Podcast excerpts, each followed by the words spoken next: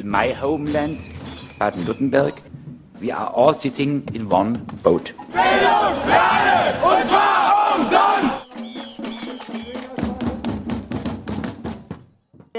Fokus Südwest, zusammengestellt bei Radio Dreigland, 102,3 MHz Freiburg, am 27. Juli 2023 durch Konrad. Die Themen Technocentre Fessenheim Umweltgruppen im Dreieckland kritisieren das Atomprojekt einer Metallschmelze. Klimaanpassungsstrategie der Landesregierung. BUND begrüßt geplante Maßnahmen. Ein Gespräch mit Silvia Bilarski-Krosch, Landesvorsitzende des BUNDs für Umwelt- und Naturschutz Deutschland im Landesverband Baden-Württemberg. Schindbau-Basistunnel in Tübingen. Klimaschutz auf die Fahne geschrieben und dann mit Tunnelbau schrotten. Holzrock feiert 40. Jubiläum. Familienfreundliches Festival im Sengelen, Wäldchen, Schopfheim bei Lörrach, Basel.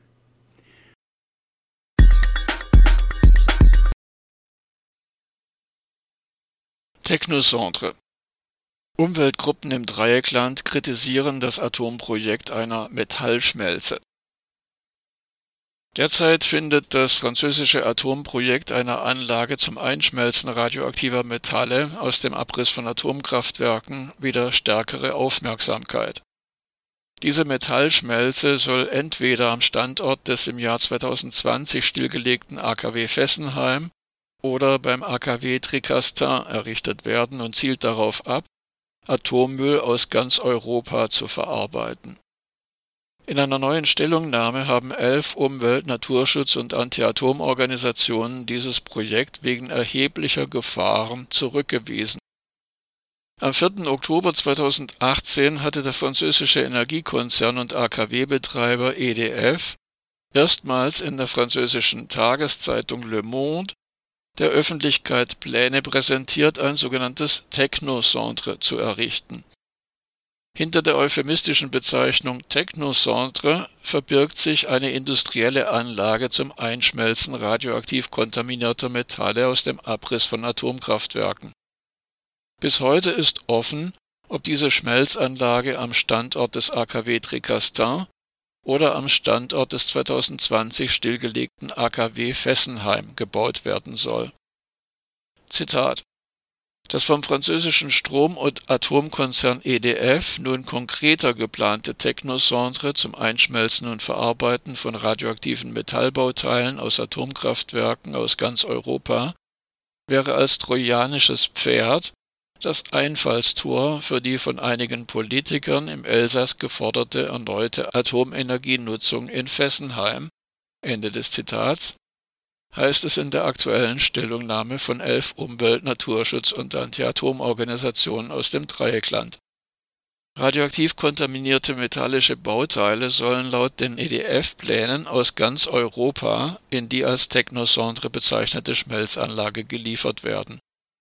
Zu befürchten sei daher, dass sich die Atomwirtschaft wieder dauerhaft in Fessenheim etabliert Einige Lokalpolitikerinnen und Politiker im Elsass werben dafür, dieses sogenannte Technocentre nach Fessenheim zu holen. So könne der Verlust von Arbeitsplätzen infolge der Stilllegung des AKW kompensiert werden. Umweltschützerinnen und Umweltschützer verweisen darauf, dass mit dieser Schmelzanlage selbst nach offiziellen Angaben allenfalls 200 Arbeitsplätze geschaffen würden und mit dieser Anlage wäre eine fortdauernde radioaktive Belastung der Region verbunden. Stattdessen können mit dem Ausbau der erneuerbaren Energien Zehntausende neue Arbeitsplätze im Elsass entstehen. Beim Durchlaufen einer solchen Schmelzanlage kann die Radioaktivität im Metall zwar gesenkt, jedoch nicht auf Null reduziert werden in Frankreich soll das sogenannte schwach radioaktiv kontaminierte Metall auch zur Produktion von Konsumgütern eingesetzt werden. Bis 2021 war dies verboten.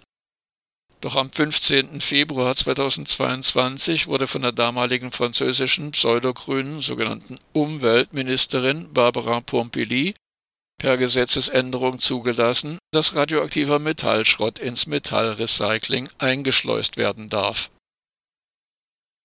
jede radioaktive Strahlung kann zu einer Krebserkrankung führen. Eine Schwelle unterhalb derer Strahlung ungefährlich wäre, existiert nicht. Dieses Linear No Threshold Modell LNT ist Stand der Wissenschaft und durch umfangreiche klinische Arbeiten bestätigt.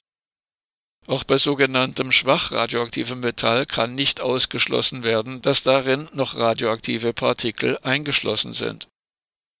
Radioaktiv kontaminierter Stahl aus Indien gelangte im Jahr 2009 nach Deutschland und wurde in zwölf Bundesländern entdeckt. Ein Teil davon war bereits zu Aufzugknöpfen verarbeitet und eingebaut worden. Im März 2006 bemerkte ein Schrotthändler im brandenburgischen Henningsdorf Radioaktivität in einer Lieferung, die er aus Osteuropa bekommen hatte. In der Ladung strahlten 47,5 Gramm Uran. Wie die bundesdeutschen Behörden dann feststellten, handelte es sich um hoch angereichertes Uran. Zu 80 Prozent angereichertes Uran, das zum Bau der Bombe geeignet ist.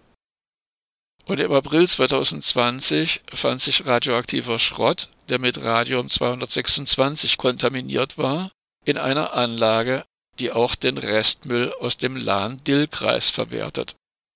Bundesweit wird jährlich rund 20 Mal Alarm wegen Radioaktivität in Metallschrott ausgelöst. In den meisten Fällen bei Schrotthändlerinnen und Schrotthändlern. Diese wurden in den vergangenen Jahrzehnten durch die Problematik sensibilisiert. Die weitaus meisten Schrotthändlerinnen und Schrotthändler in Deutschland haben Alarmgeräte installiert, für die sie rund 70.000 Euro bezahlen müssen. Denn wenn sie radioaktiv kontaminierte Ware ausliefern, haften sie für die Schäden, und die können schnell in die Millionen gehen. Das Problem ist, dass in vielen Ländern keine solchen Überwachungsstrukturen existieren. Für importierte Fertigprodukte aus Metall wie etwa Kinderwagen, Töpfe und Pfannen, Türgriffe oder dekorative Metallgegenstände sind entsprechende Überwachungsstrukturen auch in Deutschland Fehlanzeige. Allein wegen Personalmangels können deutsche Zollstellen die Importe meist nur nach dem Zufallsprinzip prüfen. In den vergangenen 15 Jahren ist das Recycling von Altmetall zu einem boomenden internationalen Geschäft geworden. Afrikanischer Schrott wird in Indien eingeschmolzen oder europäischer Schrott in China. Wenn große Mengen Altmetalls international verschifft werden, kommt ein Teil aus Ländern, in denen radioaktive Quellen nicht adäquat kontrolliert werden und ins Altmetall geraten. Außerdem kann auch in hochentwickelten Ländern etwas verloren gehen. Der globale Handel mit Altmetall hat zur Folge, dass vermehrt radioaktiv kontaminierter Stahl auftaucht. Und manchmal wird radioaktiv kontaminierter Stahl nur durch Zufall entdeckt. So hatte sich etwa ein Lkw-Fahrer, der Baustahl aus Mexiko in den USA transportierte, verirrt. Er bog falsch ab und geriet auf die Straße zum Kernforschungszentrum Los Alamos. Dort sind Radioaktivitätsmessgeräte im Asphalt versteckt und diese lösten einen Alarm aus. Die Polizei, die dann sofort anrückte, stellte fest, dass der LKW signifikant kontaminierten Stahl geladen hatte.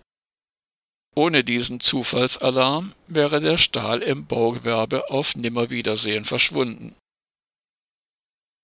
Ebenfalls durch Zufall wurde radioaktiv kontaminierter Stahl, der in Häusern in Taiwan verbaut worden war, entdeckt.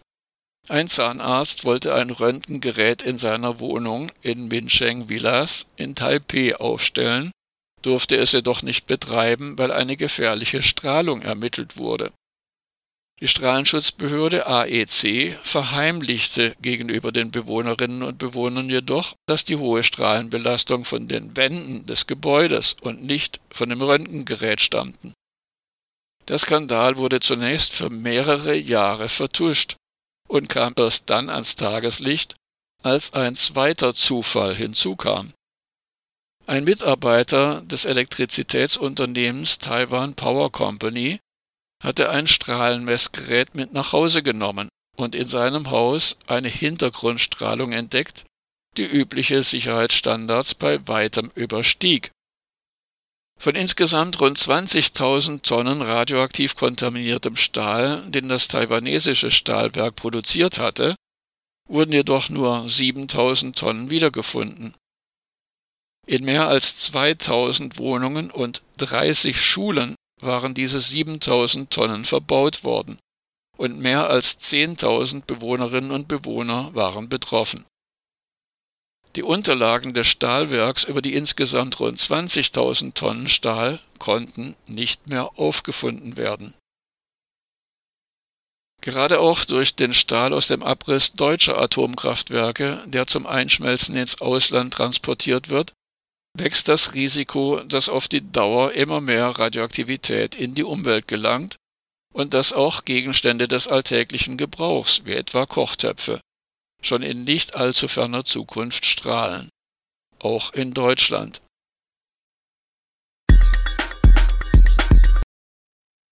Ja, da gibt es einige Begriffe, die sind ein bisschen sperrig, zum Beispiel Klimaanpassungsstrategie der Landesregierung.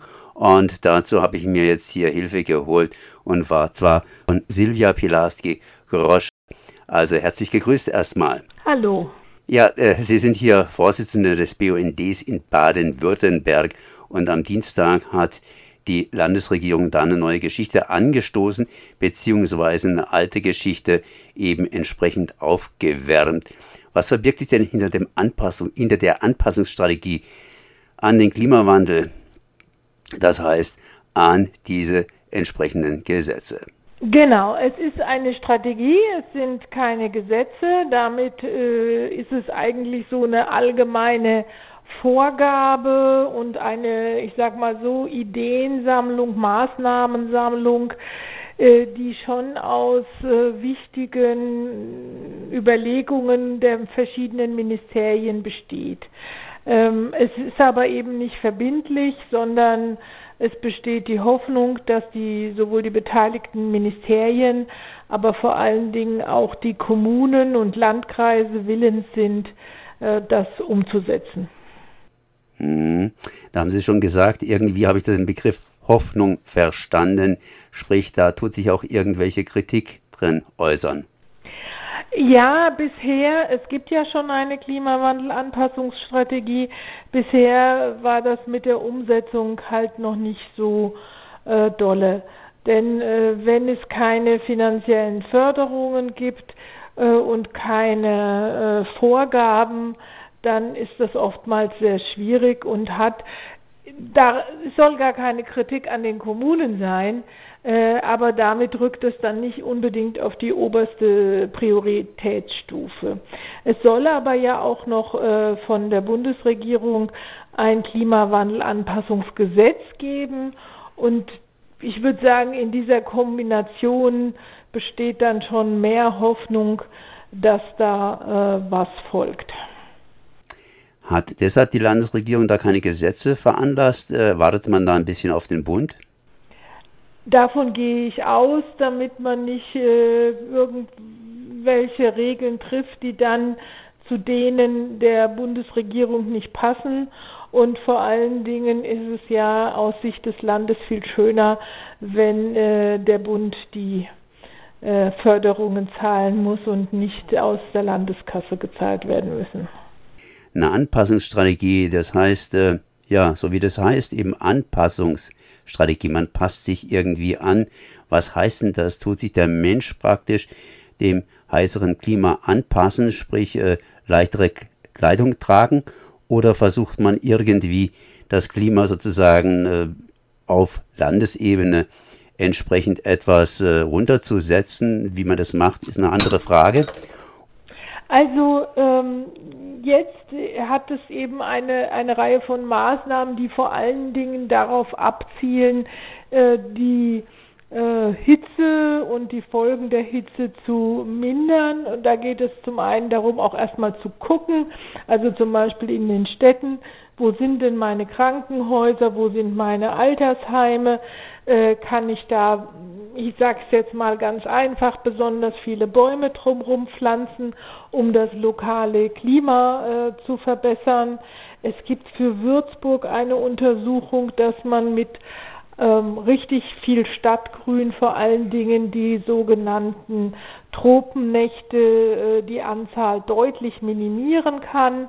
Also die Maßnahmen sind nicht unbedingt furchtbar neu, aber sie sind jetzt auch mal aufgeschrieben und das nächste große Thema, also das eine Thema ist, wie werde ich der Hitze Herr, äh, beziehungsweise minimiere die ein bisschen, äh, ist halt auch Starkregenereignisse, äh, wie kann ich die ein bisschen abfangen, wie kann ich Regenrückhaltebecken, sogenannte Schwammstädte auch noch dazu ähm, irgendwie etablieren. Und da muss man ja nicht unbedingt gleich die ganze Stadt rum umbauen, sondern man kann auch einzelne Maßnahmen treffen. Und ganz wichtig ist eben auch äh, mal zu gucken, wenn ich Neubaugebiete ausweise, wie wirken die sich auf das städtische Klima aus äh, und nicht noch die Kaltluftschneisen irgendwie zubaue. Ja, das heißt, das sind ja alles Maßnahmen, die eigentlich heute schon greifen müssten, die man eigentlich nur vorzuschlagen hat, weil inzwischen spüren wir praktisch die Hitze. Also ich zumindest, ich sitze hier, naja, das darf ich nicht erzählen, und versuche eben den Ventilator anzuschmeißen. Das heißt, da müsste eigentlich jede Stadt ein Interesse dran haben zu sagen, für unsere Bürger, für unsere Bürgerinnen, für unsere Kinder, für unsere Touristen wollen wir das irgendwie verbessern. Da bräuchte es eigentlich ja nicht viel. Naja, aber die äh, tatsächlichen Entscheidungen fallen dann ja oft im Gegenteil aus. Also jetzt nenne ich mal Freiburg und den Platz der alten Synagoge. Äh, da gab es auch vorher ganz eindeutige ähm, Ergebnisse der Untersuchungen, wenn man dort Grünfläche macht und Rasen, ist die Temperatur nicht so hoch oder wesentlich niedriger, als wenn man das pflastert und man hat es gepflastert. Und so fallen halt aus ganz anderen Erwägungen immer wieder äh, Entscheidungen gegen die Klimawandelanpassung und das äh, stärker anzureizen oder stärker auch deutlich zu machen ähm, ist schon mal ein Weg. Und die LOBW erfasst zum Beispiel da jetzt gerade Daten ähm, und, und gibt den Gemeinden Handreichungen äh, zu, für die Entscheidungen. Und dann, gerade wenn man im Bebauungsplanverfahren ist oder bei ähnlichen Sachen, dann hat diese Abwägung dann schon ein großes Gewicht und man kann es nicht einfach mehr so wegwischen.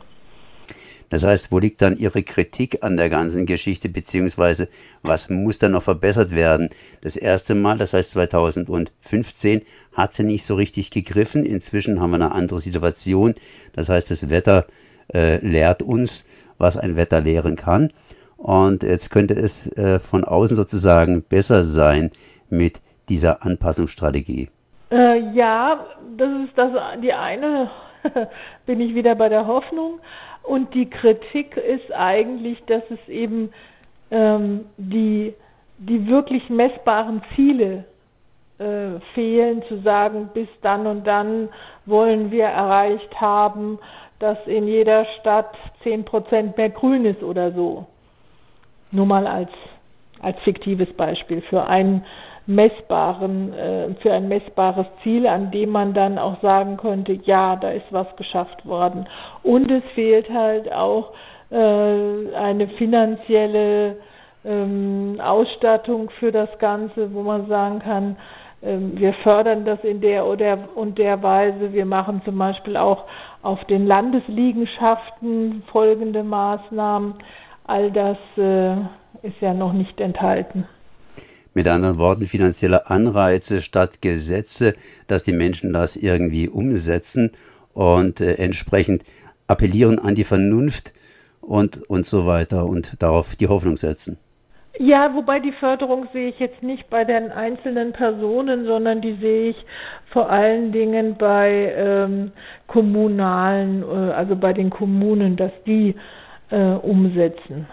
Äh, ich glaube, also ich glaube nicht, also Einzelförderung, nee, so weit kommt noch, dass wir jetzt die Bäume in den Gärten noch irgendwie fördern, sondern äh, das geht dann doch darüber, dass die Kommunen da mehr tun. Und jetzt mal auf der anderen Seite von Baden-Württemberg in Stuttgart, da entbrannt oder entbrennt halt für jeden Parkplatz, der für einen Baum wegfallen soll, ein Kampf sondergleichen und da äh, braucht es einfach auch mehr Aufklärung nochmal bei dem Bürger.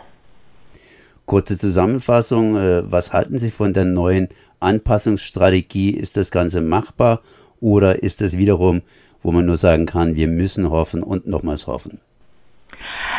Äh, ich würde es etwas anders formulieren. Es ist äh, weiter, äh, weiter gegangen sozusagen mit der Strategie und jetzt heißt es eben umsetzen, umsetzen, umsetzen und bitte nicht weitere runde Tische oder sonstige Beschäftigungstherapien.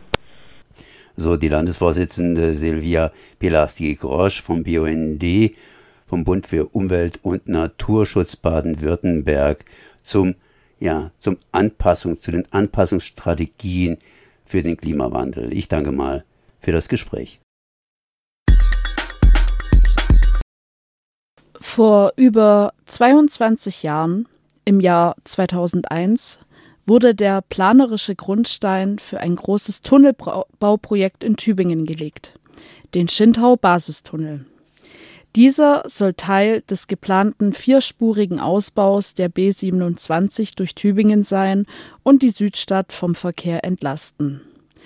In den Jahren 2010 und 2011 gab es seitens des Bundesrechnungshofes Bedenken bezüglich der Kosten von damals geschätzten mindestens 217 Millionen Euro für die Variante des langen Schintau-Basistunnels.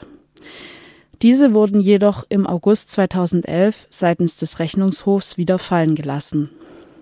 Bezüglich der Umsetzung hagelte es 2012 schon Kritik von BürgerInnen.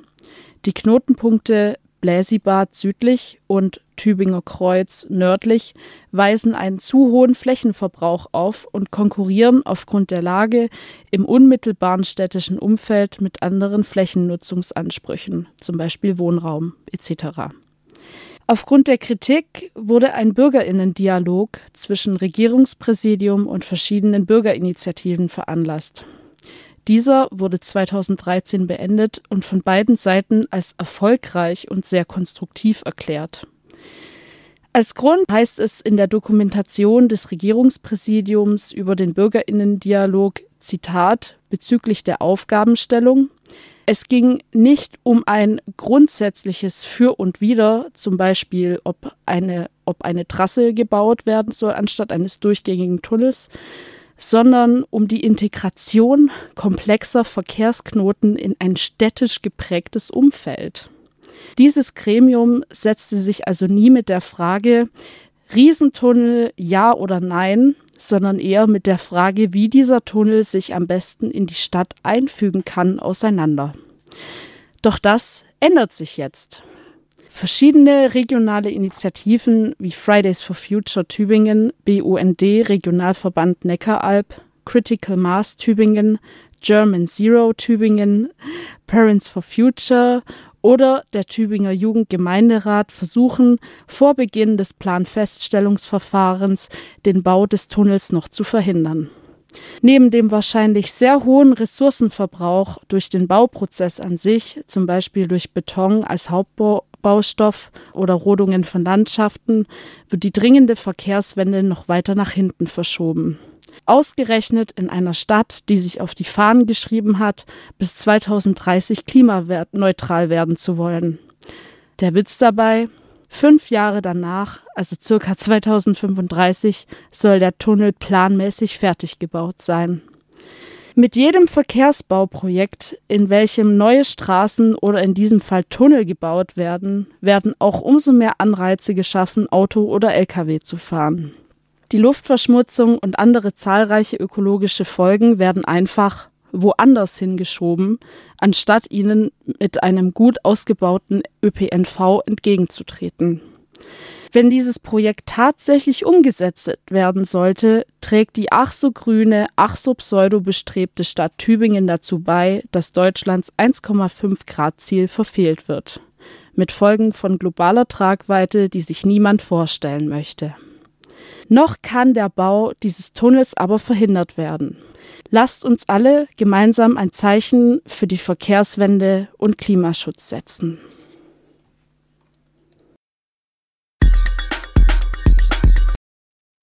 ist es auf jeden Fall sehr viel Arbeit. Ähm, das ganze Jahr über eigentlich sofort, nachdem das Holzrock irgendwie rum ist, machen wir ein, zwei Monate Pause und dann geht es wieder los mit der Planung fürs nächste Jahr. Letztes Jahr waren es einfach viel zu wenig Menschen, da haben das Ganze, ich glaube, insgesamt fünf oder sechs Leute gestemmt und das ist einfach viel zu wenig für so ein großes Festival, wo jedes Jahr fast tausend Leute kommen. Jetzt sind wir aber an die 20 Menschen, weil wir halt eben einen Streik gemacht haben und auch wieder einen Aufruf gestartet haben, dass doch Leute dazukommen und halt auch gesagt haben, ja, sonst ist vorbei, sonst können es die Menschen einfach nicht mehr leisten. Aber jetzt sind wir relativ viele und das ist sehr schön. Und deswegen habt ihr auch wieder ein tolles Programm aufgestellt mit, wie gesagt, Musik, mit Kultur, mit Politik. Ähm, ja, es gibt ein paar Namen, die ich kenne. Sidney Beers zum Beispiel ist hier, hat ja. hier schon ein paar Mal gespielt. Auch ähm, Freiburg ist natürlich vertreten mit Scheitern, einer Punkband, die ich tatsächlich noch nicht kenne aber auch mit Severin Kopodi und der Leser ja. Punk as Fuck. Stell doch mal äh, das Programm vor, deine Highlights, was uns erwartet. Ja, also was ich persönlich echt toll finde, ist, dass es halt kein reines Punk-Festival mehr ist, sondern dass wir dieses Jahr einfach sehr breit aufgestellt sind mit Punk und auch Pop und Hip-Hop und Indie und Rap und was sonst noch. Also das finde ich einfach toll, weil wir dann vielleicht auch nochmal ein diverseres Publikum anziehen und mal schauen, wer dieses Jahr bekommt. Ähm, und unser Politik-Kultur-Programm ist, finde ich, einfach immer ein Highlight. Also freue mich natürlich auf jeden Fall, Severin zu hören, kenne ich auch aus dem Slow Club. Und sonst finde ich cool, dass wir dieses Jahr einfach auch das Thema Querdenken aufgreifen und da eine Lesung zu haben. Oder der Workshop zu Power Sharing, wo es einfach nochmal darum geht, sich mit verschiedenen Machtpositionen der Gesellschaft auseinanderzusetzen. Also ja, ich freue mich. Ein vielseitiges Programm. Lucius Teidelbaum ist uns hier auf jeden Fall auch ein Begriff. Der ist öfter mal hier im Interview. Ähm, es ist ein Festival, wo Mensch auch mit Kindern hingehen kann. Es gibt eine Familienwiese, es ist relativ ruhig beim Zelten. Ähm, es gibt aber natürlich auch ein paar Barrieren. Ich meine, das Ganze findet im Sengelen Wäldchen statt. Da ist es teilweise relativ matschig und Mensch versinkt so bis zu den Knöcheln. Oder es ist staubig und es ist relativ steil und es ist natürlich auch nicht also planiert oder asphaltiert. Also für Menschen mit Rollis oder mit Schwierigkeiten zu laufen. Ähm, vielleicht noch ein paar Hinweise an dieser Stelle. Ähm, wir haben auf jeden Fall, weil wir auf jeden Fall auch eine Person im Rollstuhl erwarten, ähm, haben wir ein barrierefreies, also eine barrierefreie Toilette. Aber jetzt mit dem Regen, letztes Jahr hat es überhaupt nicht geregnet, da hätte ich gesagt, ja klar, gar kein Problem, es war alles zu trocken, aber mit dem Regen, ich weiß nicht, also wir können natürlich gerne die Person wieder aus dem Matsch ziehen, aber ich weiß nicht, ob das so toll ist, wenn man im Matsch stecken bleibt, mitten auf der Wiese. Also ich weiß nicht, dieses Jahr weiß ich nicht, ob ich es empfehlen kann. Aber ihr bemüht euch, ist ja natürlich auch ähm, eine Herausforderung, auf einem freien Gelände das zu ja. garantieren für Menschen, die nicht so mobil sind. Es gibt Grünkernburger, es gibt Raclette, ähm, das kennen wir auch schon aus den letzten Jahren. Es gibt vegetarisches und veganes Essen. Es gibt ein Awareness-Team, an das Mensch sich wenden kann, falls es zu Übergriffen kommt. Meistens kommt es nicht dazu. Halleluja. Ähm, alle Gewinne werden gespendet an wen? Eine gute Frage. Ähm, dieses Jahr weiß ich es gar nicht. Also es geht auf jeden Fall immer ein Teil ans Frauenhaus Lörrach, ähm, soweit ich weiß. Und wir versuchen einfach immer die lokalen Organisationen hier zu unterstützen, die es in Lörrach oder in der Freiburg gibt. Und jetzt kannst du noch einen Werbeblock schalten für HelferInnen. Die braucht ihr nämlich immer, richtig? Richtig. Also wir hatten in der ersten Helferinnen-Eintragung sehr viel zu wenig Menschen, aber in der zweiten ging es jetzt auf jeden Fall aufwärts. Wir sind ein super Team. Es macht unfassbar viel Spaß. Vor allem finde ich für studierende Personen einfach, man sitzt nicht vorm Computer, man tut den ganzen Tag was mit den Händen. Es man trifft immer wieder Leute, die man dann irgendwie doch auch schon kennt und es hat einfach dann auch Wiedererkennungswert und es macht einfach jedes Jahr super viel Spaß. Das Holzrock. Die 40. Ausgabe findet am 28. und 29. Juli, jetzt Freitag, Samstag, im Sengelenwäldchen in Schopfheim statt. Das war Fokus Südwest, zusammengestellt bei Radio Dreigland, 102,3 MHz Freiburg, am 27. Juli 2023 durch Konrad. Wir werden uns in der gesamten Region mit den Mitteln des gewaltfreien Widerstandes zur Wehr setzen. Das kann's ja wohl nicht sein. Nein. Fokus Südwest. Nachrichten von links unten.